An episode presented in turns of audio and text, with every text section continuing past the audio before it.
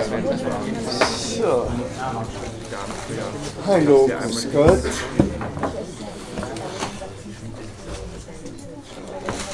Wie ist das Leben? Gibt es Fragen? Äh, ich habe eine. Soweit ich das verstehe, sehen wir uns am Mittwoch, den 26. wieder. So, äh, irgendwann einmal vor einem Dreivierteljahr habe ich zu einem Vortrag zugesagt in Wales und der wackelt nur immer am Mittwoch, den 26. Äh, ich denke, 99% findet der nicht statt, weil sonst hätte ich schon das Bestätigungsmail. Wie machen wir das, dass ich sie vorher erreiche? Die, also meine Agentin hat denen einfach freigegeben bis Montag nächster Woche. Können Sie mir Ihre Adressen aufschreiben? Und ich schicke eine Serienmail. Ja, geht das? Äh, also wenn ich nichts schicke, dann findet es statt. Und sollte es nicht stattfinden, dann kriegen Sie eine Mail. Gut. Entschuldigung, können Sie noch mal kurz sagen, was stattfinden gehört. Am 26. ist, unsere nächste, ist unser nächstes Treffen. Äh, und ich habe da, wenn es geht, leserlich bitte. Äh, und ich habe da, ich hab da einen Vortrag zugesagt und der, der wackelt irgendwie. Äh, und jetzt hat die Dame vom Verlag, die das organisiert, hat denen eigentlich ohne mein Dings äh, Zeit gegeben bis Ostern. Wer hat den Wagner gelesen? Warum nicht?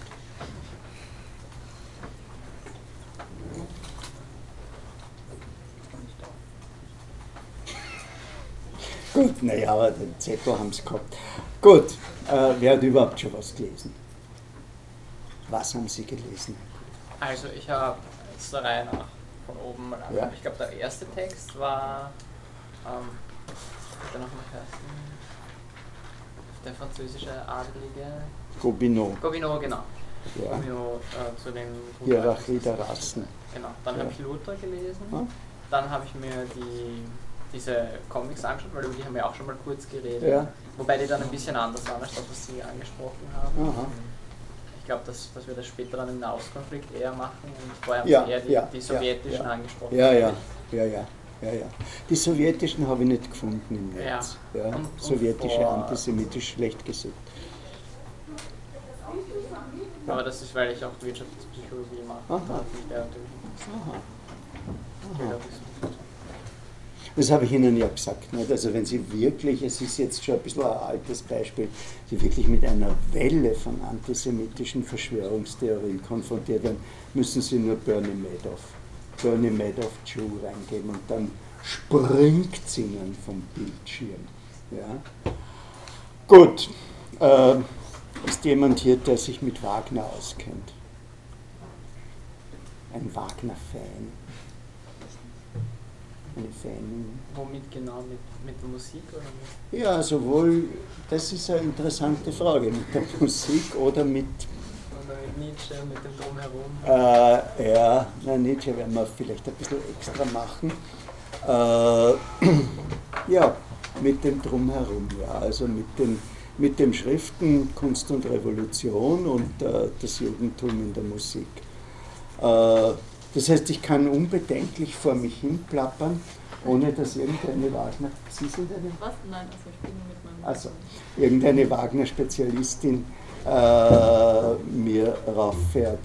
Es gibt ja dieses, äh, wir, wir, wir betreten jetzt eigentlich den Bereich, wo rund um den Antisemitismus auch arkanes Wissen äh, vorkommt. Ja? Sehr, sehr schön parodiert hat das der Umberto Eco in seinem Roman Der Friedhof von Prag, wo es um die Protokolle der Weisen von Zion, die uns auch noch beschäftigen werden, geht äh, und wo eben alles zwischen Fälschung und Einweihung schwankt. Und das Hinreißende ist, dass, dass eben auch Wagner für Wagnerianer etwas ist, worüber man nicht sprechen soll. Ja, ich habe das vor vielen Jahren erlebt, wie ich einen, einen Wagnerianer, also ich die Astrid Warner, es sagt Ihnen nichts, eine Brünnhilde der 50er Jahre entdeckt habe und den fragen wollte, was er von der hält. Und der hat mich angeschaut und hat gesagt, junger Mann, über sowas spricht man hier nicht. Also es war halt so eine Gesellschaft oder was. Und dass diese Haltung noch existiert, hat sich in den Kritiken rund um Parsifal, wenn Sie das verfolgt haben, der Wilhelm Sinkowitsch hat eigentlich in der Presse sinngemäß geschrieben, über Wagner spricht man nicht und Wagner wollte, dass der Parsifal nur in Bayreuth aufgeführt wird und das Gericht hat das gekippt und seither ist das trivialisiert. Ja. Also äh, wir werden trotzdem über Wagner reden. Wollten Sie was sagen, Herr Kollege? Nein. Ich glaube, der Artikel des Sinkowitsch in der Presse wurde jetzt von Ihnen äh, ausschnittsweise zitiert Ausschnittsweise, ja. und nicht dem Nein. Inhalt nach. Nein, nein, da haben Sie schon recht. Also das, da ging es auch um die, um die Auffassung des Regisseurs ja, und um eine exzentrische Bühnenbildversion und so. Äh, und der Schlusssatz Erlösung den Erlöser. Ja. Ja, da sind wir jetzt schon bei dem Punkt. Bei dem Punkt, äh, dass äh, mit dem Antisemitismus äh, Erlösungsfantasien verbunden sind. Ja? Äh, und wie die entstanden sind, da, da spielt Wagner eine wichtige Rolle und da spielen Chamberlain eine richtige Rolle. Zu Wagner gibt es drei im Grunde schwer in Einklang zu bringende Biografien. Das ist die Biografie eines ja, es hat die Biografie eines Mannes, der zweimal verheiratet war, der äh, Kinder gehabt hat, eines Kosmopoliten, der in Deutschland, Frankreich, in Wien übrigens, äh, in England gelebt hat, in einem Palazzo in Venedig gestorben ist, ein Verschwender, das Zentrum von unzähligen Skandalen, also eine sehr glamouröse Figur, über dessen Seidenrechnungen sich die Wiener Presse mokiert hat. Und dann gibt es die Geschichte äh, eines revolutionären Künstlers. Das bedeutet äh, eines Mannes, der den Kunststil seiner Zeit äh, geändert hat, eines Pioniers der Moderne, den zum Beispiel der Charles Baudelaire, muss ich den aufschreiben, äh, bewundert hat und der eben eine neue musikalische Sprache erfunden hat, eine, einen neuen Ausdruck, nämlich den Ausdruck Gesamtkunstwerk. Was ist das? Ja, das machen wir dann.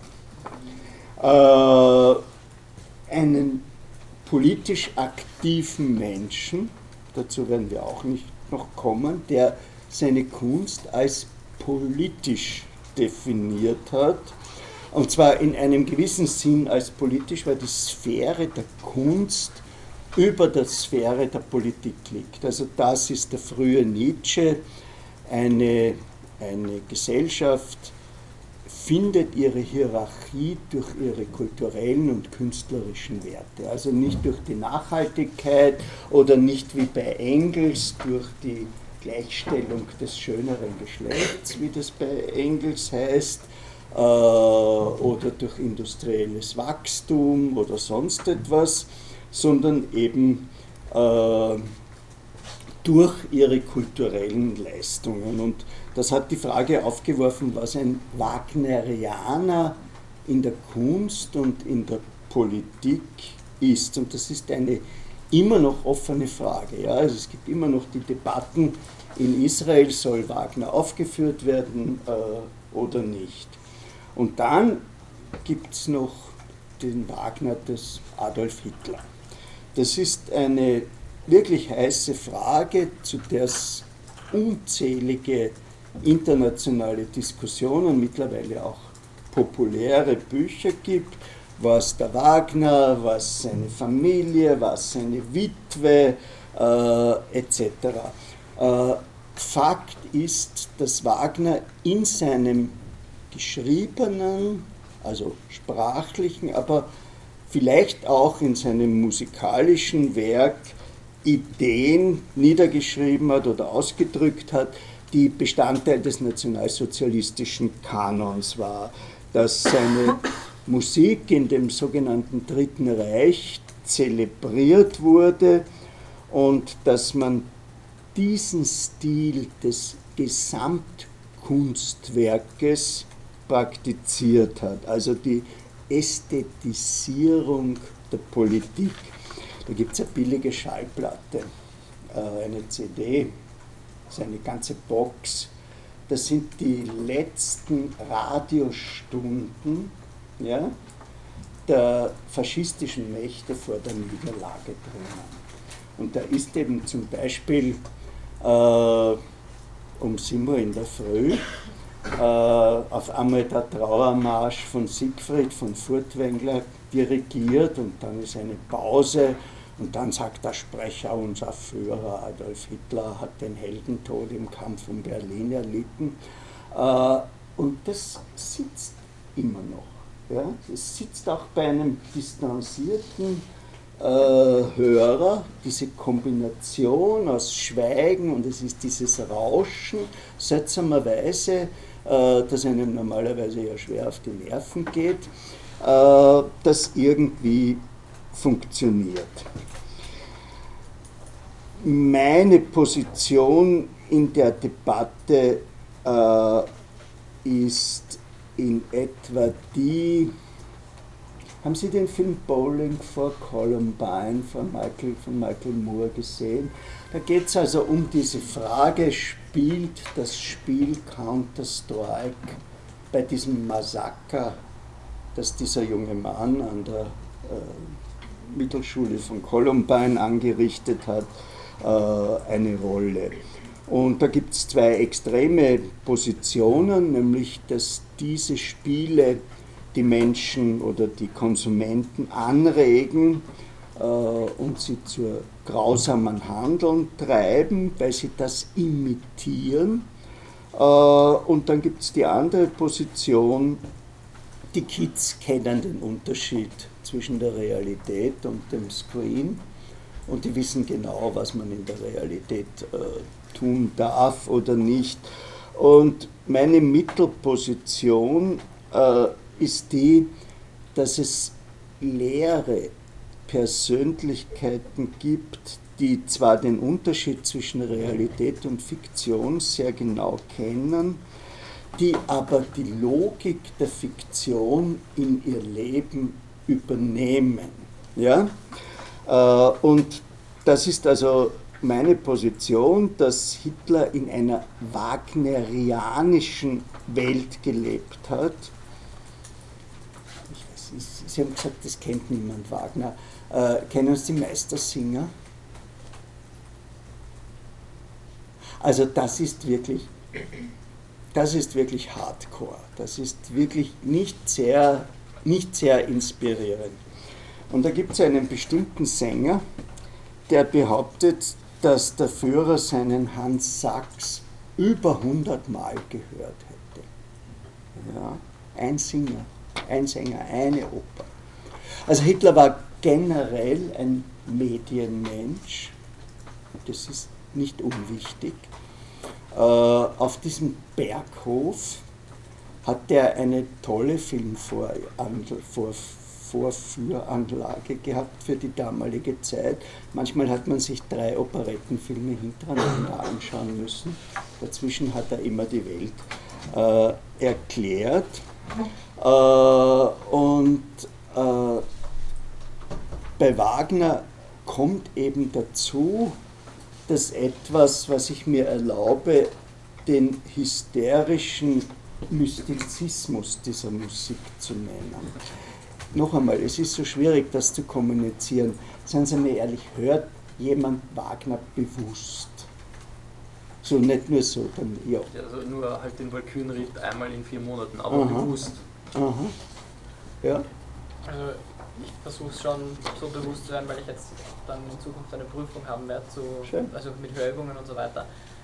Und da habe ich das versucht, mir das genau anzuhören und die Symbolik auch anzuschauen, in Filmen zum Beispiel. Mhm. Das wird oft verwendet, wenn zum Beispiel Leute Auto fahren oder so, in, in irgendwelchen, wenn das so glamourös sein soll, wenn die Leute einen Chauffeur haben, einen eigenen mhm. oder so. Das heißt, die Musik hat schon eine gewisse Symbolik. Mhm. Das Schwierige ist, dass wir uns diesen Kult, der rund um Wagners Musik geherrscht hat und äh, auch die religiöse Dimension und eben die Erlösungsfantasien, die damit verbunden waren, auch das mit dem Bayreuth Festival. Ja, das ist ja heute eine Tourismusangelegenheit. Man muss die Karte fünf Jahre vorher bestellen und äh, man kann sich aber auch in Budapest anhören. Das ist halt die zweite Garnitur der Sänger und es ist halt eben äh, was anderes. Äh, aber äh, es ist trivialisiert und äh, das Interessante ist,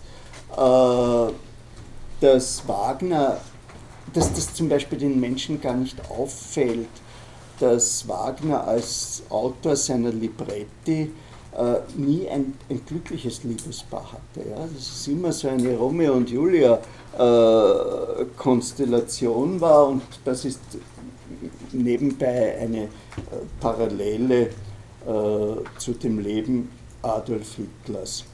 Und dann gibt es natürlich das Besondere, nämlich, auch das ist heute nicht mehr aktuell, diese große Zahl von jüdischen Menschen, die dem Wagner-Kult verfallen waren. Ja, und über die man äh, nur spekulieren kann.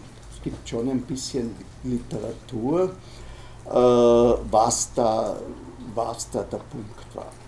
Also bleiben wir mal bei den neutralen Fakten. Der Mann ist in Leipzig geboren, 1813, fünf Jahre vor Karl Marx und im gleichen Jahr wie Karl Marx gestorben. Äh, war das eine glückliche Kindheit? Wir wissen das nicht. Die Tochter und die Frau haben seine ganzen persönlichen Papiere verheizt. Wir wissen, dass der Vater gestorben ist, als er sechs Jahre alt war, dass der Stiefvater, an dem er sehr äh, gehängt ist, zwei Jahre später gestorben ist und dass er einfach in, einem, in einer Umgebung von Künstlern aufgewachsen ist. Wir sind in einer Periode, wo die Künstler sich emanzipieren. Ja, das heißt, wo die Künstler angesehene Leute werden. Das ist etwas, was äh, im 18. Jahrhundert nicht der Fall war. Die Familie ist nach Dresden übersiedelt. Äh, der kleine Wagner hat den E.T.A. Hoffmann bewundert. Kennen Sie den? Ja, kennen Sie die, die Hoffmanns Erzählungen von Offenbach, die irgendwie so doch ganz gut reinführen. Und er hat Shakespeare bewundert und ganz besonders den Karl Maria von Weber. Was hat der gemacht? Ja, erste deutsche Nationaloper 1786 bis 1826. Äh, das Libretto ist von Friedrich Kind.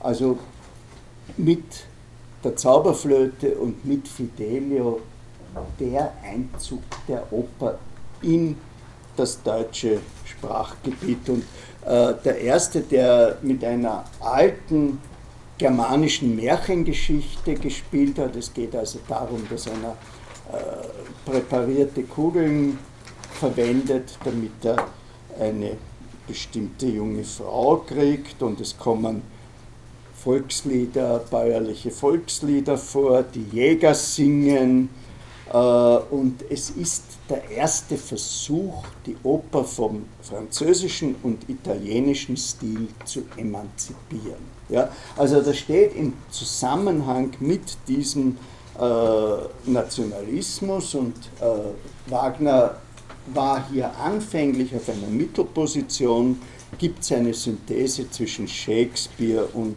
Beethoven. Äh, er hat Musik studiert und da kommt jetzt wieder etwas Besonderes. Äh, schon in seiner studentischen Zeit war Musik und Sprache für ihn etwas Einheitliches. Ich habe Ihnen letztes Mal dieses Fichte-Zitat vorgelesen und jetzt kommt auf einmal noch die deutsche Musik dazu. Ja? Äh, er war einer der ersten Komponisten seiner Zeit, die ihre Libretti selbst äh, gespielt haben. Er war äh, der Erste, der selbst dirigiert hat und im Übrigen der Stammvater sozusagen äh, dieser Leonard Bernstein, Charles Bretter, Karajan-Dirigenten, ja, die, äh, die nicht nur die, das Tempo schlagen, äh, sondern da eine eigene Show aufführen. So wie Verdi der Pionier der schauspielerisch agierenden Sängerin, die auch gut aussieht, äh, war. An der Revolution äh, in Paris hat er ein bisschen teilgenommen, 1830, äh, hat oppositionelle Bücher gelesen, war, und da sind wir jetzt bei einem wichtigen Punkt, in der, in der sozialen Frage organisiert, äh, wurde Mitglied einer Junges Deutschland Vereinigung, einer dieser Vereinigungen, die nach dieser Affäre, wo der Student Sand den Kotzebue erschossen hat, äh, illegal waren. 1834 hat er seine erste romantische Oper geschrieben, Die Feen, nicht so wirklich interessant, ein, eine Imitation des Stils von Weber. Finden Sie fast nur auf billig CDs in Kisteln oder auf hochspezialisierten äh, CDs. Und Verbotene Liebe war die zweite Oper, das ist ein Shakespeare-Plot. Äh, Der Gregor Delling, es gibt so viele Bücher über Wagner, man kann jetzt nicht sagen, was ist lesenswert. Sicher ist der Wachnewski lesenswert.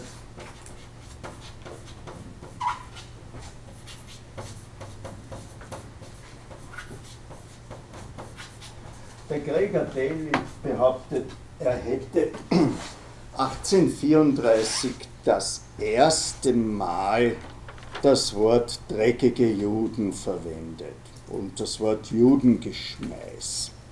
Wie auch immer, er ist nach Riga gegangen und hat dort eben seinen Stil als Dirigent, als Star-Dirigent entwickelt, habe ich schon gesagt, und hat dabei äh, ein Buch gelesen, das ein amerikanischer Botschafter geschrieben hat, äh, und zwar Henry Balver, die Geschichte von Rienzi, den letzten Tribunen.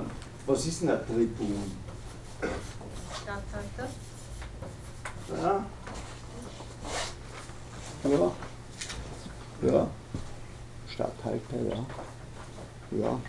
Also in der, in der Niedergangsperiode äh, von Rom, bevor die Kirche die Macht übernommen hat, waren die Tribune sozusagen Populisten die vom Volk gewählt wurden und die Macht übernommen haben. Wir haben einen Grund, dass wir äh, auf diese Oper genauer eingehen, weil das war in gewisser Weise die Lebensoper des Adolf Hitler. Äh, das Buch war zunächst einmal kompatibel mit dem Kampf der Nazis gegen die Kirche. Äh, es war kompatibel, weil Rom wird beherrscht von den Nobili, der alten Aristokratie, also das ist das System, gegen das Hitler äh, gekämpft hat. Und die sind äh, korrupt. Und in der ersten Szene bricht ein gewisser Orsini in das Haus des Rienzi ein, damit er seine Schwester Irene kidnappt. Und ein gewisser Colonna rettet sie, es kommt zu einem Kampf und daraufhin fordert das Volk den Rienzi auf, der kein Aristokrat ist, sondern ein einfacher Mann, der aus dem Volk kommt, die Macht zu übernehmen. Und der Rienzi ist nicht verheiratet und ist ein Mann, der nur sein Volk liebt und der kein Genie ist, sondern ein gerechter Mann. Das ist eine Antizipation dieses Konzepts des Führers. Ja? Äh, also des Mannes, der nur äh, sein Volk liebt, diese Politik der Gefühle, über die ich Ihnen äh, letztes Mal ein bisschen schon was erzählt habe. Die jungen Söhne der Aristokratie wollen mit ihren Vätern brechen. Das ist Jesus vergisst eine Familie, der neuen Idee äh, ergeben. Das richtet sich gegen die Familienidee äh, des Biedermeier. Und Rienzi lässt sich nicht zum König krönen, sondern äh, regiert als ein Tribun, bringt Frieden und Wohlstand nach Rom und daraufhin versuchen die alten äh, Eliten ihn zu töten, was man ja mit Hitler auch mehrere Male äh, getan hat. Und er überlebt und edel wie er ist, begnadigt er seine aristokratischen Mörder und die hassen ihn deswegen keineswegs weniger. Also das ist ein, ein wirklich alter Hollywood-Plot. Der böse Geil liegt schon am Boden und der Gute hat ihm die Pistole eh schon auf der Schläfe und dann fangen sie zum Reden an und dann äh, gibt der Böse natürlich dem Guten einen Tritt irgendwo hin und das Ganze kommt noch zu einem äh, gewaltigen äh, Finale. Äh, Hitler hat diesen Fehler vermieden und hat alle potenziellen Gegner eingesperrt oder umbringen lassen. Und jetzt verlassen die Nobili, also die Aristokraten, Rom und beginnen einen Bürgerkrieg mit einer eigenen gemieteten Armee. Die, das Volk ärgert sich über Rienzis Entschuldigung für die Attentäter und er hält eine große Rede. Das ist sein usueller Weg, Probleme zu lösen. Ja? Äh, auch das ist irgendwie, äh, für, für, für Hitler war eine Rede tatsächlich eine Communio. Ja? Also, äh, entschuldigen, mir muss man sagen, ich soll nicht immer links schauen, äh, weil das gibt äh, ihnen ein schlechtes Gefühl. Äh, da gibt es eigene Coaches, die einem Übungen beibringen, damit man alle Leute gleichmäßig anschaut. Äh, also bei mir ist das, glaube ich, keine Communio, aber bei Hitler war das wirklich, waren diese Reden wirklich eine Communio. War jemand einmal in einem schwarzen Gottesdienst? Also der, der kommt raus, ja, und da sitzen die Ladies in ihren Kunststoffkleidern uh, und sagt, and I will tell you the name, and this name will change your life. Und dann braucht er 20 Minuten wo er uns erzählt, was dieser Name alles für uns bedeuten wird. Und nach 20 Minuten, während die Ladies immer yeah, yeah schreien, äh, nach 20 Minuten kommt er endlich zu dem Punkt, dass er den Namen sagt, nämlich den Namen Jesus. Und es gibt eine Hitlerrede, die ist auch wirklich nach diesem 20-Minuten-Prinzip aufgebaut die hat einfach nur die Point, ihr habt mich gesucht und ich habe euch gesucht und jetzt haben wir uns gefunden und jetzt sind wir alle glücklich. Ja? Äh, also der, der, hat das, äh, der hat das wirklich sehr genossen, konnte auch sehr sadistisch reden. In einer Rede vor Wirtschaftsführern 1943 oder sonst etwas hat er denen erklärt, was so passieren wird, wenn der Krieg verloren geht mit ihren Gattinnen und mit ihren Kindern und so. Wirklich eine barocke Todespredigt, die sich so über vier oder fünf Seiten äh, hinzieht. Der war übrigens ein ausgebildeter Schauspieler, dieser Mann. Ja, gibt auch Fotos, wie er posiert und ähnliches. Äh, wenn Sie ihn hören, dann hören Sie ihn nicht. Ich weiß nicht, ob jemand noch ein altes Tonbandgerät hat. Wenn die klassische Musik anfängt, stellt man auf 6, was ganz leise ist. Und dann kommt Wumm und dann ist es übersteuert. Und genauso sind alle Hitlerreden übersteuert, weil er langsam gefangen hat und dann ist er in die Schreierei gekommen. Ja, also dadurch ist das alles trotz dem Putzen, es gibt ja diese ORF-Kassette, äh, mit Reden, die Österreich bewegen, ist das alles, äh, stimmt nicht. Er dürfte nicht so eine schrille Stimme gehabt haben. Wie auch immer, Dankeschön, der Rienzi gewinnt den Bürgerkrieg und äh, der Adriano, einer von den jungen Aristokraten, findet aber den, die Leiche seines Vaters. Und das ist der Punkt, wo sich auf einmal alle äh, gegen den Rienzi wenden. Der heute wieder eine große Rede und daraufhin exkommuniziert ihm die Kirche. Und der ist vollkommen alleine, wie der Sheriff Gary Cooper in High Noon, der immerhin die Grace Kelly und die Katie Jurado hatte. Aber in Hollywood gewinnt der Good Guy und im Rienzi nicht. Er betet und daraufhin fängt das Kapitol zum Brennen an. Und die Leute wollen ihn steinigen und äh, er und seine Schwester werden getötet, während das Kapitol zusammenstürzt. Es ist ein extrem pessimistisches Ende. Keiner trauert, Rom brennt, die Stadt wird untergehen. Das war das, der letzte Versuch. Und man kann da schon eine Analogie sehen, aber wir sind jetzt nicht bei unserem Zentralthema zur hitlerschen Faszination von Feuer, zu seinem Ende im Bunker, zum brennenden Berlin, äh, zu seinem letzten Willen, alles zu zerstören, den Speer dann äh, vernichtet hat, zu seinem Testament. Das Volk hat seine Chance gehabt und hat sie nicht genutzt.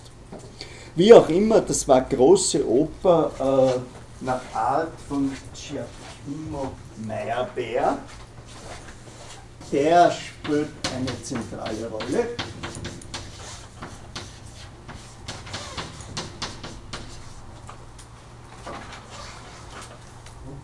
Und weil der ist nämlich ein Vorläufer äh, dessen, was Adorno die Kulturindustrie genannt hat. Ja? Das heißt, bei dem hat man was für seine Eintrittskarte bekommen.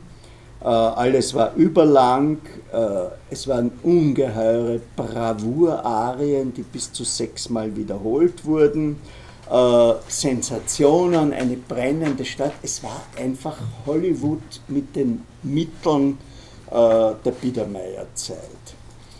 Und für, für Hitler war das eben eine Botschaft. Ja? Äh, ich weiß nicht, wenn wir das verfilmen würden, fallen mir am besten die Detektive der 30er Jahre ein. Dieser tiefe Pessimismus und der Outsider, der scheitert, ja, so Humphrey Bogart äh, im Kampf äh, mit seiner absurden Existenz. Und Wagner hat, um seinen, seine Oper ein bisschen zu promovieren, einen Brief an diesen Giacomo Meyerberg geschickt. Der hieß in Wirklichkeit Jakob Liebmann Meyer-Bär.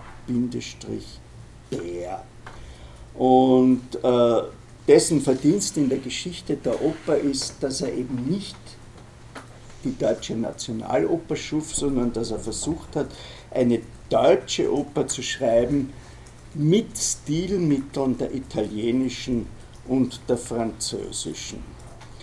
Äh, der junge Wagner hat noch eine eklektische Definition von Deutsch gehabt. Da hat, war zum Beispiel das griechische Element integriert und er wurde sein Protégé. So wie auch übrigens äh, der junge Hitler ja mit, äh, mit äh, jüdischen Geschäftsleuten zusammengearbeitet hat. Nicht? Sie, es gibt immer diese blöde Erzählung, der Mann hätte Ansichtskarten in Kaffeehäusern verkauft. Das stimmt nicht. Er hat Aquarelle für Sofas geballt. Wissen Sie, was das ist?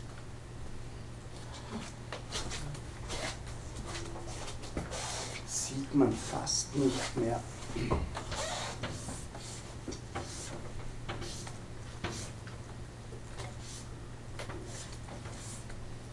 So, die Armlehne das soll ein Sofa sein. Ja? Und da haben sie die armen Leute Fotos reingehängt und die wohlhabenden Leute Aquarelle. Da ist man drauf gesessen. Na, da haben sie sie angelehnt und da war ein Glas drüber. Ah, verstehe. Ja? Und das ist das, was Hitler in Wien gemacht hat. Und das Interessante ist, die Firma, mit der er exzellent zusammengearbeitet hat, war eben eine jüdische Firma. Ja? Deswegen ist das, wenn, wenn Sie lesen, fünf neue Hitler-Aquarelle entdeckt, die sind nichts wert, äh, weil der hat am Tag zehn produziert, weil das war, war für Möbel. Ja, es war, war eine Dekoration äh, eines Möbelstückes. Und Meyerbeer hat den unterstützt. Ja? Äh, in seiner Armut in Paris, weil der Rienzi ist nicht so wirklich gut gegangen.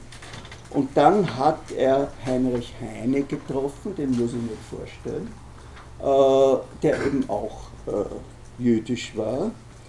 Ein erfolgreicher Flüchtling in Paris und der hat ihm den Plot vom fliegenden Holländer und vom Tannhäuser äh, verschafft.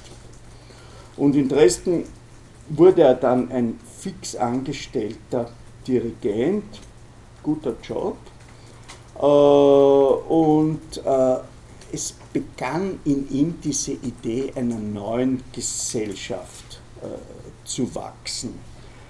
Und äh, diese, diese Ideen oder diese Ideologie, das ist einfach ein Kern seines Werkes. In dieser Situation hat er Feuerbach gelesen, muss ich nicht aufschreiben. Wer kennt das Wesen des Christentums von Feuerbach? Die Kernidee, ja? Die Kernidee ist, dass das, dass das Christentum halt nur etwas ist, das sich die Leute vorstellen, weil sie nichts haben, woran sie sich hängen können und orientieren können. Mhm. Mhm. Ja, also wir feiern uns selbst in den Göttern. Die, Gott ist eine Projektion von dem, was wir uns zuschreiben. Ja? Und das ist wichtig äh, für die Nibelungen und für eine politische Interpretation des Rings. Und dann wird er ein Anarchist zunächst einmal ein Individualanarchist, ein Anhänger des Max Stirner. Sagt der jemand was? Ja, bitte. Der Einzige und sein Eigentum. Ja. Er, er hat gemeint, du kannst nicht die Rechte von dem anderen, oder du begrenzt durch jedes Eigentum die Rechte von mhm. jemandem und jeder Mensch soll sich einfach nur um sich selbst scheren und wenn einem jeder andere egal ist, dann holt sich jeder Mensch für sich das raus, was er braucht. Ja, ich, ich, ich will dich verbrauchen, wie ich Salz verbrauche. Mir geht nichts über mich. Das ist privat, aber ich erzähle es trotzdem. In einem freien Bücherschrank habe ich Otto Mülls Stirner gefunden. Äh, also es war ein Linkshegelianer, und ein Prophet des absoluten Individualismus. Also da muss dann ein Schwenk sich ereignet haben. Äh, er hat Proudhon gelesen, Qu'est-ce que la propriété? Was ist die Antwort? Was ist das Eigentum? Diebstahl. Diebstahl, ja. ja. Also hat sich gewandt gegen das Kapital, gegen den Kapitalismus äh, und die Kapitalisten, hat sich radikalisiert äh, und war ein Vertreter der direkten Aktion. Also wie die Terroristen der 70er, 80er Jahre des 19. Jahrhunderts äh, war ein äh, Anarchist und ein Vertreter des individuellen Terrors. Finde ich hochinteressant. Ja. Es gibt wirklich so viele Parallelen zwischen den Terroristen, nicht Wagner, weil der hat sich ja davon abgewandt, dass 70er bis 1930, äh, haben ihm auch zum, hat, hat einmal einer in ein Kaffeehaus eine Bomben geschmissen mit dem Ruf, N'il y a pas des innocents, es gibt keine Unschuldigen. Ja, und das ist ja dieses große Argument äh, in der, in der Terrordebatte und wir haben das überhaupt, was wir da jetzt erleben, haben wir von 1870 bis 1937 bis zur Ermordung des serbischen Außenministers eigentlich auch gehabt. Ist schön beschrieben bei Dostojewski, Die Dämonen. Das hat mal jemand gelesen?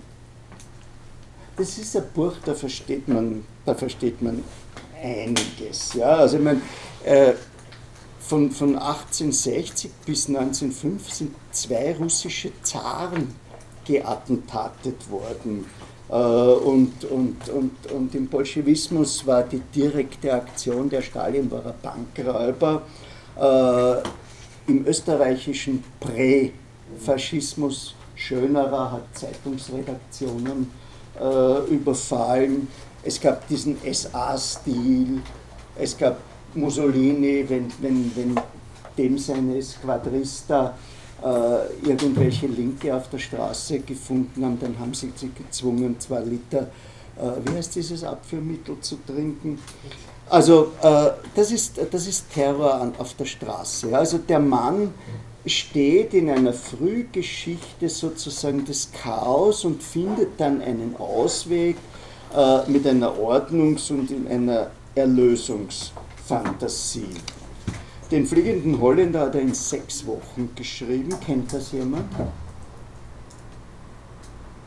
Ein verfluchter Mann, ja, der nicht sterben kann und der erlöst wird äh, durch die Liebe einer Frau, der Senta, die also ein williges Opfer ist. Also das ist diese tragische Liebe, nicht? Äh, die wiederum auch in, in Adolf Hitlers Selbstbild eine Rolle spielt. Es gibt keine äh, Erfüllung. Äh, Wagner, der privat eigentlich ein kräftiger Womanizer war und erst in seiner zweiten Ehe glücklich war, äh, hat ständig auch in seinen Notizen nach der Frage, eine Frage nach der, eine Antwort auf die Frage gesucht, warum muss Liebe scheitern? Und er hat immer eine metaphysische Konstruktion gefunden, wie bei äh, Tristan und Isolde, eine, eine Loyalitätsgeschichte. Äh, Tristan kann sich Isolde nicht wirklich nähern, weil sie die Frau seines Lehnsherrn ist. Und bei Hitler äh, war es die Vorsehung. Ja, die Vorsehung, also nicht, nicht äh, Gott, äh, das Schicksal, seine Mission, die ihn hindern, sich einer Frau zu nähern. Es hat relativ lange gedauert, weil er erst ab 1926 in einem halb mystischen Erlebnis erfahren hat, dass er der ist, der kommen wird. Bis dahin hat er sich für den Trommler dessen, der kommen wird, gehalten. Ich tue immer diese Analogien ein bisschen, weil sie, weil sie schon schon ein, ein, ein Gewicht haben, ja, und, und weil Hitler auch endlos alle Literatur über Wagner gelesen hat. Äh, Tannhäuser, kennt das jemand? Also, der Plot ist von Heine und E.T. Hoffmann beeinflusst. Es ist eine romantische äh, Oper über einen Künstler, der eine Zeit lang in den Armen der Venus äh, verbringt, Konflikt zwischen Religion und äh, Körper, gibt es eine schöne Parodie von Nestroy mit dem Satz, im Venusberg vergaß er Ehr und Pflicht und ich, der Landgraf, kommt zu sowas nicht. Äh, ja, dann gibt es den Lohengrin, das ist der Ritter mit dem Schwan. Sänger Leos Lesak, als der mit Lohngrins Arie zu Ende war und den Schwan besteigen wollte, haben die den Schwan schon weggezogen und Lesak soll sich zum Publikum der Wiener Staatsoper gewandt haben und gesagt haben, wann geht der nächste Schwan. So heißen auch seine Memoiren. Ja, ja, und dann taucht eben der heilige Gral auf in dem Lohengrin. Ja? Äh, und äh, die Elsa stirbt während seiner Erzählung über den heiligen Gral in, in diesem fernen Land, äh, unnahbar und so weiter. Aber es wird einen Sohn geben und der wird ein guter Regent sein. das sind alles Dramen über Doppelexistenzen und Adolf Hitler hat auch eine Doppelexistenz gehabt. Wie war sein Geheimname? Ja, deswegen heißt das auch Wolfsburg, nicht? Die Stadt, wo, wo der VW produziert wird. Äh, also wir sind da wirklich mit dem Wagner und mit dem Hitler, wir sind in einer Steven Spielberg oder Harry Potter Welt, bitte. Ich habe das akustisch nicht verstanden. Wie war dieser Deckname? Wolf. Wolf. Wolf. Also die, die, die Wagner-Kinder durften Onkel Wolf zu ihm sagen.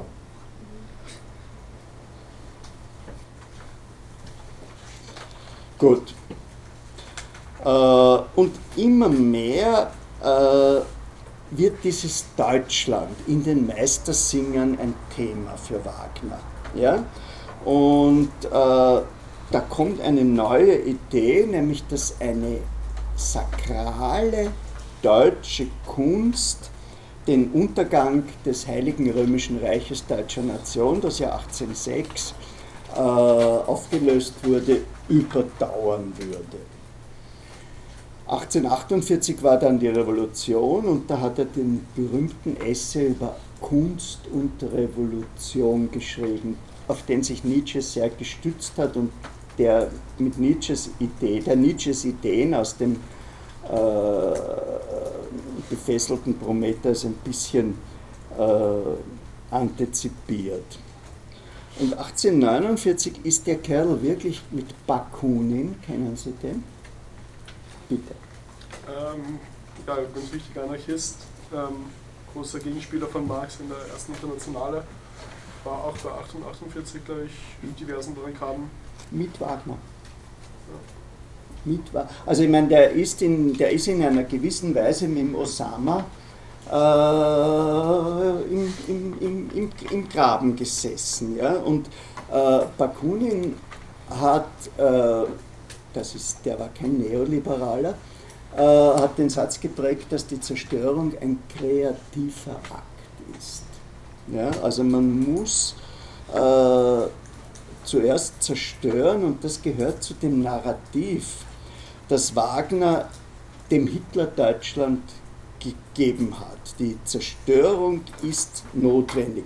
Und das, das hat eine ungeheure Schlagseite äh, gegen Schiller, ja, gegen die Briefe über die ästhetische Erziehung des Menschen. Das gibt, das gibt dem eine andere, eine andere Dings. Hat das jemand einmal in der Hand gehabt? Also äh, zuerst muss der neue Mensch entstehen.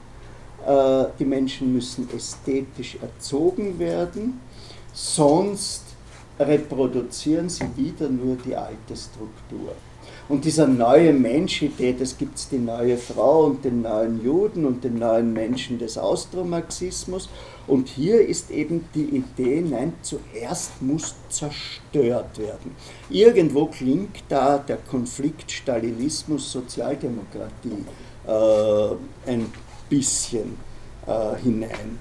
Und als er da mit Bakunin der, auf der Barrikade gesessen sind, haben sie tatsächlich ein Opernhaus angezündet.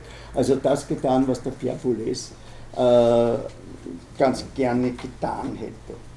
Also er wollte äh, den Kapitalismus zerstören und hat dabei, das war vor Marx, die Distinktion zwischen parasitärem Kapital und kreativer Arbeit festgestellt. Und das ist bitte, die, die merken Sie sich, diese Distinktion. Ja? Äh, die, die wird in so einer absurden Weise durch den Nationalsozialismus durchgezogen. Also der arische Bäcker, der hat eine Mission und der jüdische Bäcker will Geld verdienen. Äh, wirklich sehr, sehr plump äh, jetzt ausgedrückt. Entschuldigung. Können Sie die Distinktion noch einmal wiederholen, bitte? Ja, die Distinktion zwischen dem parasitären Kapital und der kreativen Arbeit. Ja, das, ist der, äh, das, ist der, das ist der zentrale Punkt und wir werden das dann hören.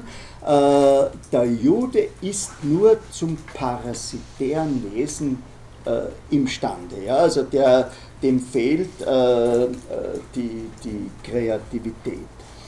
Und diese Distinktion geht auf Wagner zurück.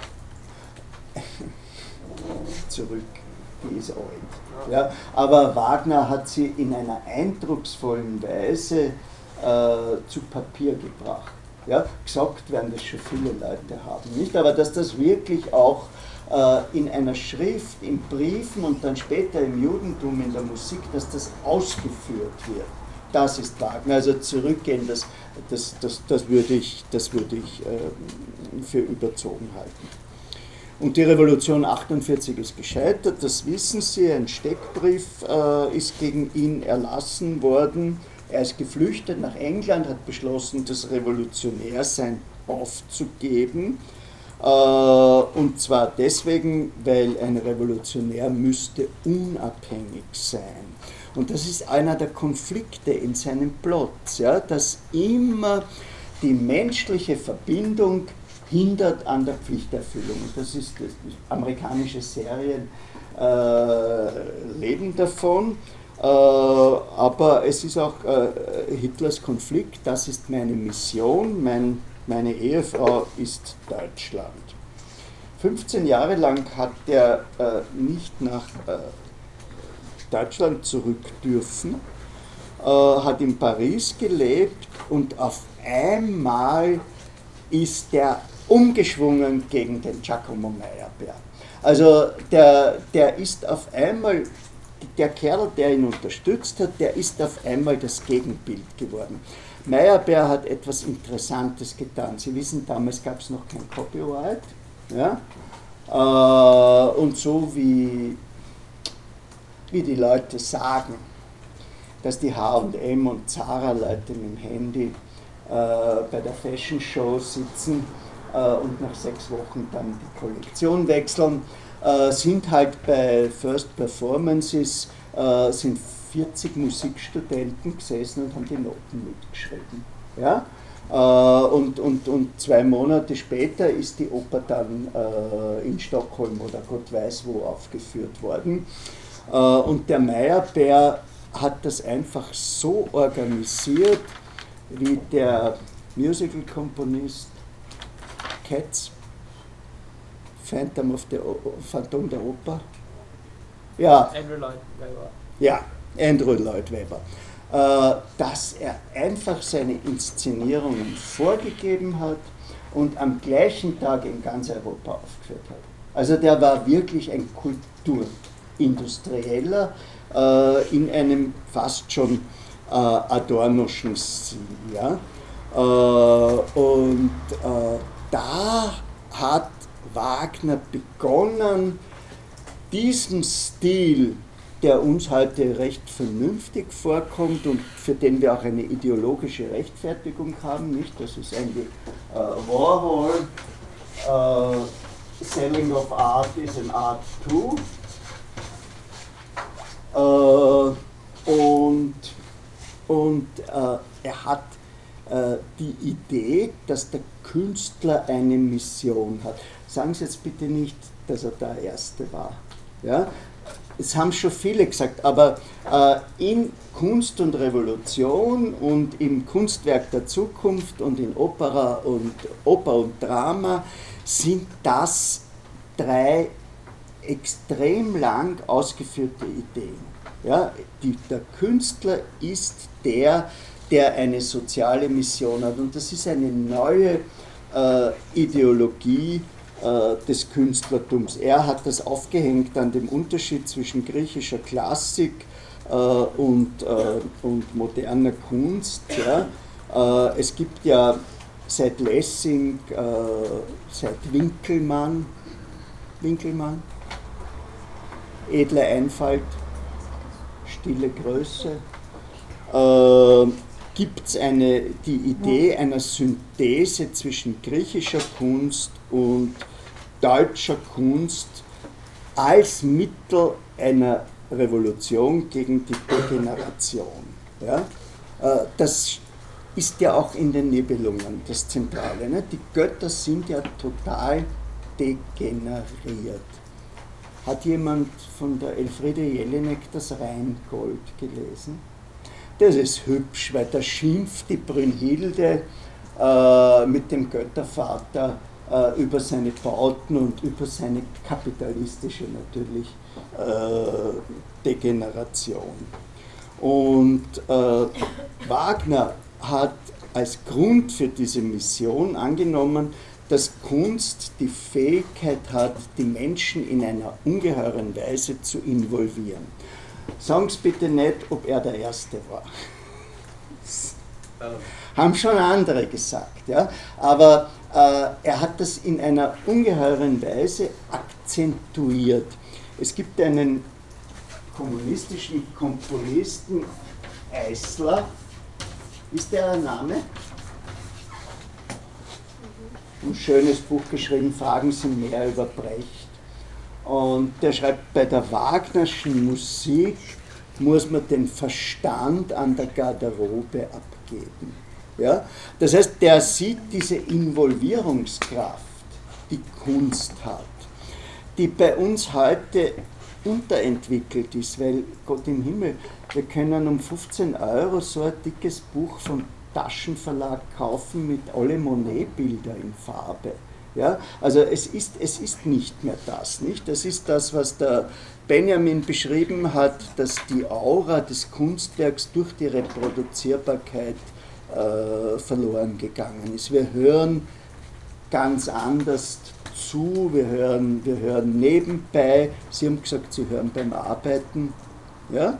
Äh, wenn ich schreibe, höre ich mir manchmal äh, die fünfte von Schostakowitsch an, weil es gibt mir einen bestimmten Rhythmus äh, im Schreiben, aber das ist sicher nicht der Sinn, der hier damals äh, war, sondern hier ging es auch darum, dass Schönheit ein politischer Faktor wird. Ja? Und das ist, weder, das ist weder ein Punkt, wo ich Sie bitte, das festzuhalten, also Mission und äh, parasitäres Kapital und kreatives und die Frage, was ist äh, Schönheit und hängt das nicht äh, auch mit Politik zusammen? Äh, wie ist das mit, dem, mit der fotogeshoppten Ivana Trump, über die alle böse sind? Und wieso sind alle so froh, weil die Michelle Obama jetzt auf einmal so ausschaut, wie sie wirklich ausschaut äh, und eben nicht mehr fotogeschoppt ist. Äh, Marx zufolge ist eine Revolution die Folge eines Widerspruchs zwischen ökonomischer Basis und politischer Struktur. Das wissen Sie, eh, die französische Revolution hat als Hungerrevolte gestartet. Also äh, das ist, äh, es gibt eine, eine moralische Rechtfertigung für Revolutionen, die aus der Lebenssituation kommt. In Wagners Hierarchie ist das anders. Der erste Platz ist das Ästhetische. Und es gibt den Künstler-Politiker, der eine höhere soziale Sensibilität hat und der soziale Notwendigkeiten versteht, den Poetenpriester, und das ist der Mann, der niemals lügt. Und das haben wir schon wieder im Selbstbild sozusagen äh, des Adolf Hitlers. Und das hat die Konsequenz, dass eine faire Gesellschaft für Wagner eine Gesellschaft ist, die nicht eine Konsequenz äh, der Geldwirtschaft ist, sondern eine Konsequenz der Kunst. Also die, die christliche äh, Welt ist steril äh, und die Kunst hat im Übrigen einen ungeheuren Feind und das ist die moderne Industrie. Kennt jemand den William Morris?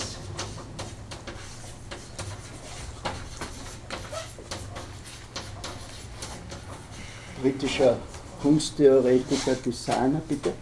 Ja, er war ähm, Vertreter in England, ähm, also er war eben gegen die Modernisierung ja. und wollte wieder zum alten Stil zurück und das traditionelle ähm, fördern. Handarbeit, ja.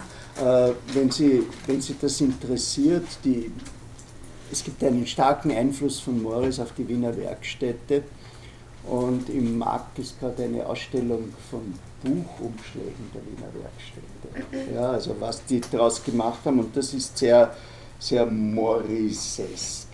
Also äh, auf die mythologische Ebene übertragen, gibt es einen Kampf zwischen Merkur, dem Gott des Handels, und dem Apollo, dem Gott der Musik. Und das ist der ewige Kampf. Ja? Und äh, Demokratie könnte möglicherweise helfen, eine neue Einstellung gegenüber der Kunst zu produzieren. Einen neuen Menschen, nicht den Fabriksmenschen, sondern äh, eine Synthese von Jesus und Apollo, aber von einem Jesus, der nichts mit dem Christentum äh, zu tun hat.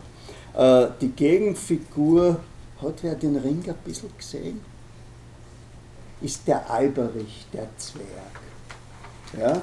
Und ich sage Ihnen gleich, äh, in den Inszenierungen, die Siegfried Wagner, also der Sohn von Richard Wagner, gemacht hat in Anwesenheit des Kaiser Wilhelms, waren alle diese Zwergejuden. Ja? Äh, und interessanterweise in der berühmten Patrice Chéreau-Inszenierung, die es auf DVD gibt, können Sie sich in der städtischen ausborgen, würde ich wirklich empfehlen. Äh, da wird eben der, Nibel, der Ring des Nibelungen auch als antikapitalistisches äh, Schauspiel produziert. Das heißt, er findet auch eine neue nationale Definition, nämlich Frankreich ist das Land des Geldes und Deutschland ist das Land der Stärke, ist Siegfrieds Land. Äh, Musik ist prinzipiell weiblich. Die italienische Musik ist eine Prostituierte. Äh, die deutsche Oper kennt die wahre Liebe. Aber man muss die Oper äh, ändern. Diese Geschichte mit der, mit der Feminisierung, ja, die spielt auch Karl Kraus, Name. Karl Kraus hat eine Schrift gegen Heine verfasst mit dem Satz, Heinrich Heine hätte der deutschen Sprache so sehr das Mieder gelockert, dass heute alle Kommis an ihren Brüsten fingern können. Und die französische Sprache gebe sich jedem hin und vor der deutschen Sprache müsste einer schon ein ganzer Kerl sein, um ihr ein Kind zu machen. Also das sind so, sind so, so, so Assoziationen, ja, die, die entstehen hier. Und dass ich hier ein bisschen umständlich rede, ist darauf zurückzuführen, dass ich sie sonst nicht auf den Zusammenhang bringe. Ja? Also äh, Wagner hat in seiner unsystematischen Art ein zusammenhängendes System hinterlassen, eben äh, mit dem äh, Juden auf der Spitze.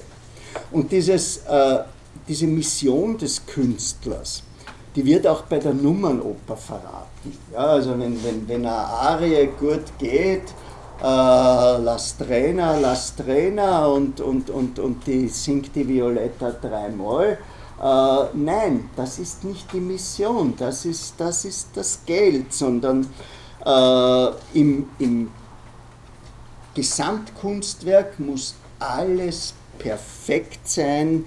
Der Sänger, das Kostüm, der Raum, die Musik, die Wörter und sogar das Publikum.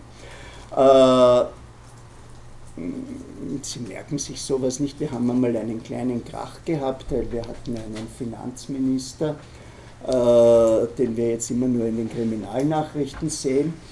Und der hat sich in der Staatsoper eine Loge gemietet und sich dort mit zwei Ladies mit, mit zwei Champagnerflaschen zurückgezogen.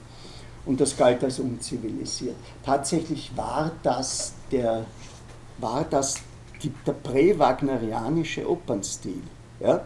Also, äh, wenn Sie lesen Maupassant, Bellamy, das, ja? Wie sagt Maupassant was, Bellamy nicht? Äh, das fängt an, er kommt aus dem Algerienkrieg und er geht in die Oper. Warum geht er in die Oper? Äh, Im Foyer stehen die Prostituierten. Äh, man kriegt eine Stehplatzkarte um ein paar Cent. Man wird immer wieder reingerufen, wenn eine bestimmte Malbranie oder wie sie heißt, was wiederholt. man kann dort essen gehen und er lernt tatsächlich eine Prostituierte kennen, die ihn aufnimmt und etc. Ja? also eine, eine Vulgärversion des Gesamtkunstwerkes. Wo haben wir die? Alles organisiert. Im Disneyland. Ja, also wirklich, da ist alles geregelt. Ich habe mal eine Diskussion mit André Heller gehabt äh, und der war vorher dort, hat natürlich den besseren Platz gehabt. Äh, und der hat gesagt, das Einzige, was nicht stimmt, ist, dass die Musikschleife, wenn man sich anstellen muss, sich ständig wiederholt. Ja, also man steht da 30 Minuten mit den Kindern äh, und dann und so weiter. So, und jetzt sind wir an dem Punkt, wo wir endlich diesen berühmten Essay Das Judentum in der Musik äh, annehmen können, weil wir jetzt die Prämissen haben zu verstehen, warum das Geld etwas Jüdisches ist und warum äh, die ganze Gesellschaft ihre Erlösung nur finden kann, wenn sie sich von ihrer eigenen Jüdischkeit, die alles durchdringt, ja, weil wir alle hängen an, dieser, an diesem parasitären äh, System, äh, wenn sie sich davon emanzipiert. Und dann rückt er sozusagen äh, den jüdischen Menschen noch näher. Er sagt, sie sind nicht imstande, Musik zu schaffen oder aufzuführen. Sie sind nur imstande, sie zu imitieren. Äh, ist jemand drinnen in der Bob Dylan-Debatte? Jonathan Franzen amerikanischer Schriftsteller, äh, hat ein Buch herausgegeben, das nennt er das Karl Kraus Projekt. Und da wiederholt er die Argumente, die Karl Kraus gegen Heinrich Heine äh, ins Spiel geführt hat. Nämlich Heine kann alles, er kann eine romantische Schauergeschichte schreiben und im nächsten Moment setzt er sich hin und er schreibt die Lorelei. Und es ist alles perfekt und nichts ist echt, weil er tut es fürs Geld. Ja? Und Franzen, also ich finde ihn perfid, aber obwohl ich ihn sehr, sehr gerne lese, äh, sagt, das ist eben auch Bob Dylan. Ja? Also äh, der kann einen Folksong, Land is Your Land, und der kann Rock'n'Roll, like a Rolling Stone, und der kann äh, Frank Sinatra, I'm a fool to und, und, und der kann den Elvis, und der kann eben alles, und nichts ist echt. Ja? Ich finde nicht, dass das stimmt, aber das will ich Ihnen jetzt nicht, das ist nicht, nicht hier der Punkt. Aber der Punkt ist dieses, äh, äh, der, der Vorwurf des Imitatorischen äh, gegen das Jüdische und gegen des Mangels an Authentizität. Und da ist dann sozusagen der Betrugsvorwurf natürlich auch sofort in der Nähe. Nicht? Also das ist nicht der graue deutsche Michel, äh, wie wir ihn bei Schiller kennen, ich ein deutscher Jüngling oder sonst etwas, äh, sondern das ist der, der höfische, äh, diplomatische und da da kommt es jetzt. Da, da, geht überhaupt nichts mehr um den Deizid und über die Tötung äh, Jesus Christus und auch nicht die ganzen alten Lifestyle-Fragen, Juden sind ein Hindernis der Moderne, Juden modernisieren, sondern da geht es wirklich auf den Körper. Juden haben kein Herz im deutschen Sinn, sie haben keine tiefen Gefühle, sie haben keine Kreativität, sie imitieren nur, äh, sie sind geschäftsorientiert und am Ende wollen sie mit ihren Ideen die Welt regieren. Und der, in Wirklichkeit ist die Schöpfung ein Geheimnis was sie ja ist, warum wir und warum ist nichts. Das hat aber der Woody Allen gesagt, er hat es nicht eingeführt. Ja? Aber er, er sagt es gern in der letzten Nacht des Boris Gruschenko. Äh, sondern der Rationalismus ist etwas Jüdisches. Ja? Also das deutsche Argument gewinnt seine Dignität aus einer inneren Überzeugung, die nicht diesen Zerpflücken oder sonst etwas folgt. Man kann sich das wirklich, wenn man, wenn man bereit ist, Wagner zu folgen, ja, wenn man seiner Deskription folgt, wie er beschreibt, wie der Rationalist vorgeht, dann ist der Tractatus Logico Philosophicus völlig jüdisch im wagnerianischen Sinn. Ja, obwohl sich äh, Wittgenstein übrigens auf Wagner äh, gestanden hat.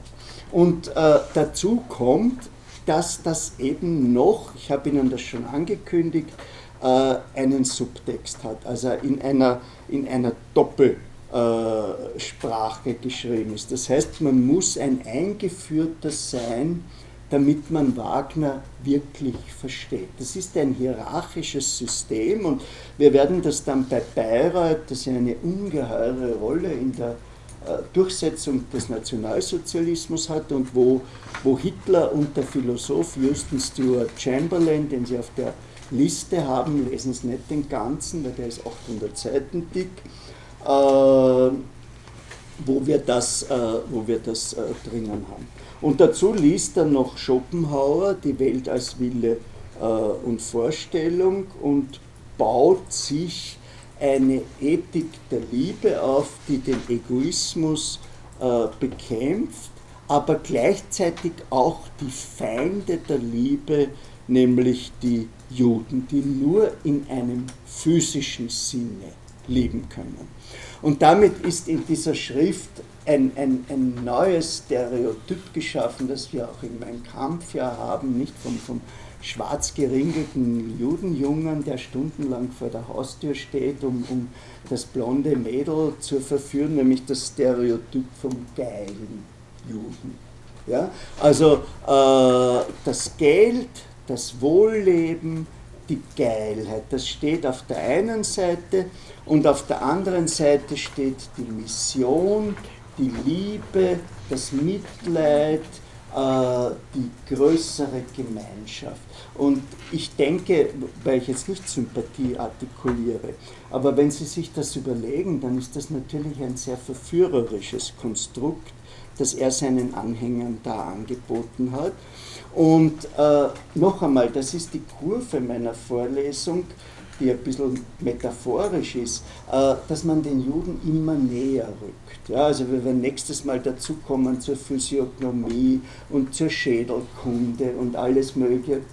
Es, es geht immer näher an den, an den äh, Körper. Ja, äh, an dem Ring der Nibelungen, über den ich nicht rede, weil Sie ihn nicht kennen, äh, hat er 24 Jahre geschrieben und dann hat er, weil das kennen Sie vielleicht, ab 1864 diese Beziehung zu König Ludwig II. gehabt. War einmal jemand in einem Neuschwanstein, in einem dieser Ludwigsschlösser? Ja. Welchen? Das größte, glaube ich, Füssen oder wie das heißt. Ja. ja eine vollkommene Walt Disney-Architektur. Ja, also kaum ein Walt Disney-Film, der in vergangenen Zeiten spielt, der das nicht äh, zitiert. Das war ein 19 Jahre alter König, ein schöner, romantischer, suizidärer, wahrscheinlich äh, homosexueller junger Mann. Und der hat wirklich geglaubt, dass Wagner sein eigenes Narrativ lebt. Ja? Äh, war übrigens ein, ein Freund von Sissi, gibt keinen Sissi-Film, wo der nicht vorkommt. Helmut Berger hat den gespielt bei Visconti. Äh, ich weiß nicht, wer einen der klassischen äh, Sissi-Verfilmung geschrieben hat. Die haben einen Briefwechsel, der hat eine ziemlich homosexuelle Komponente.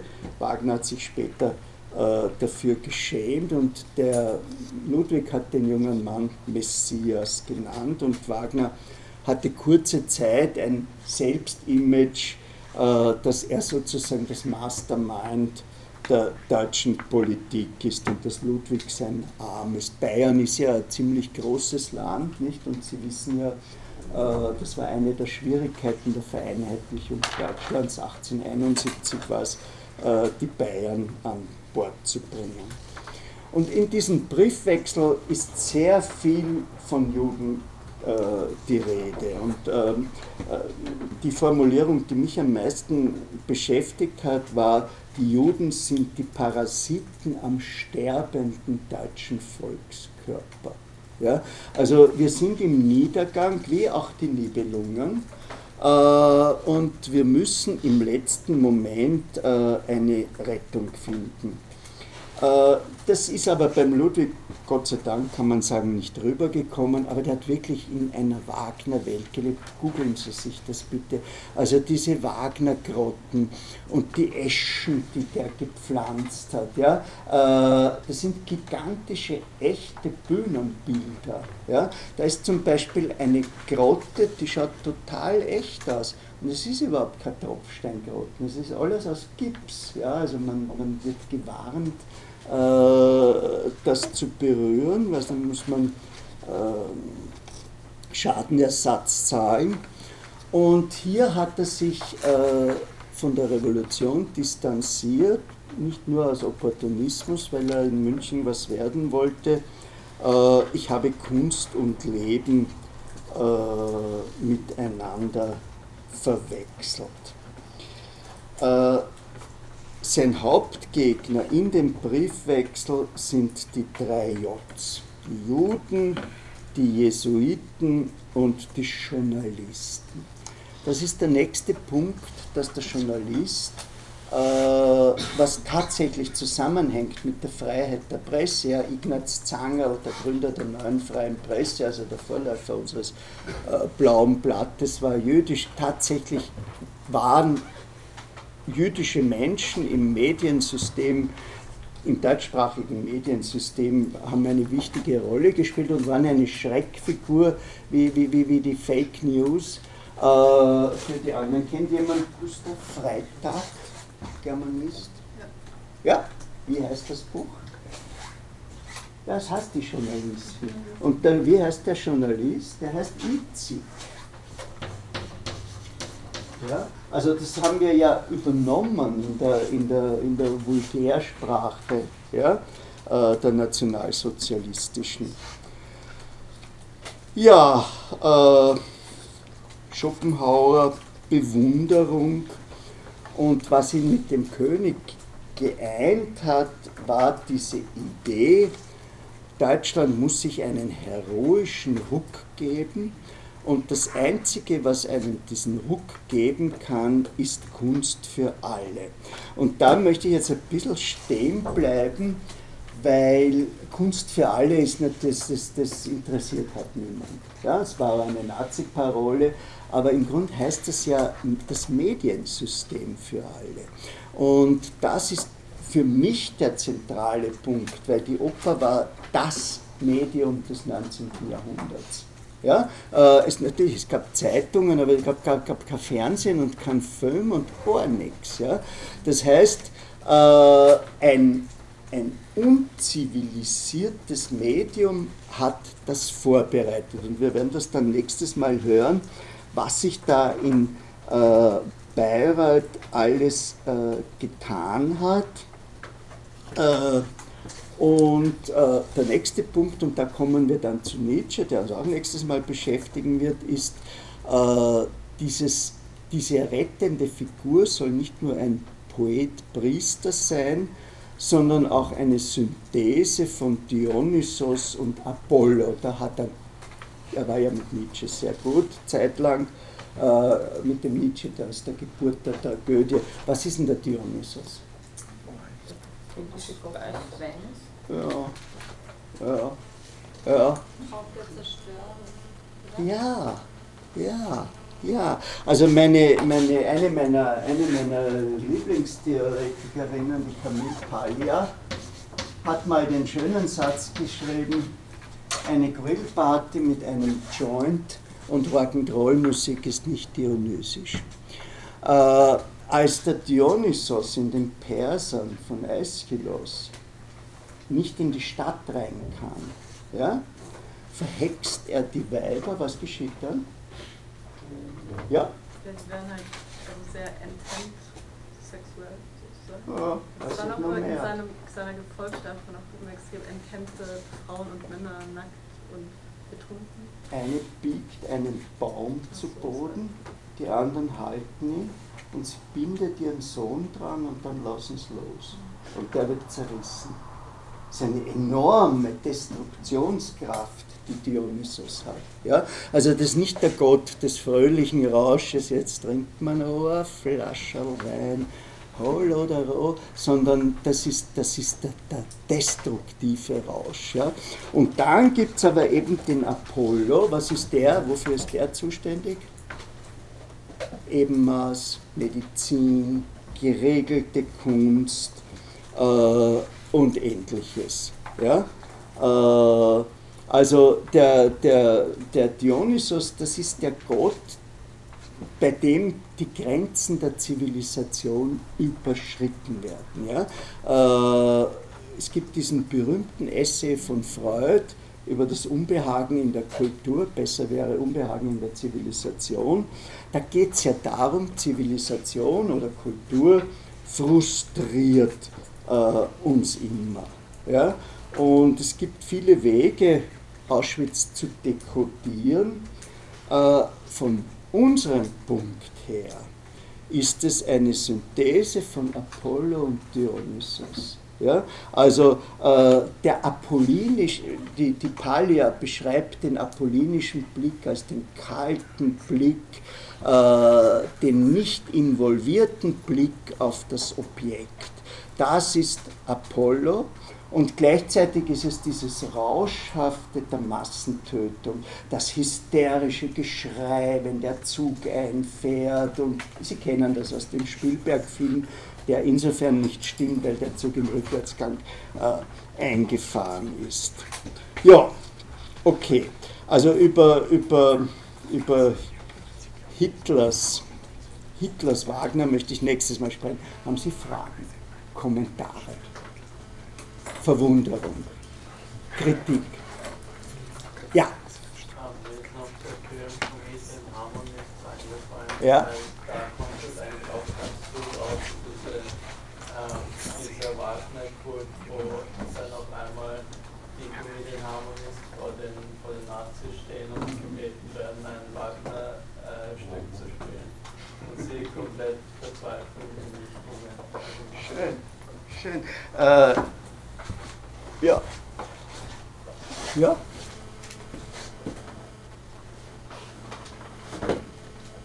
Also noch einmal, das ist alles nicht das erste Mal, ja, sondern es ist immer der prominente Punkt. Ja, das ist, das ist die Geschichte, äh, wo das gesagt wird und wo das auch in 20 Auflagen erscheint oder sonst etwas.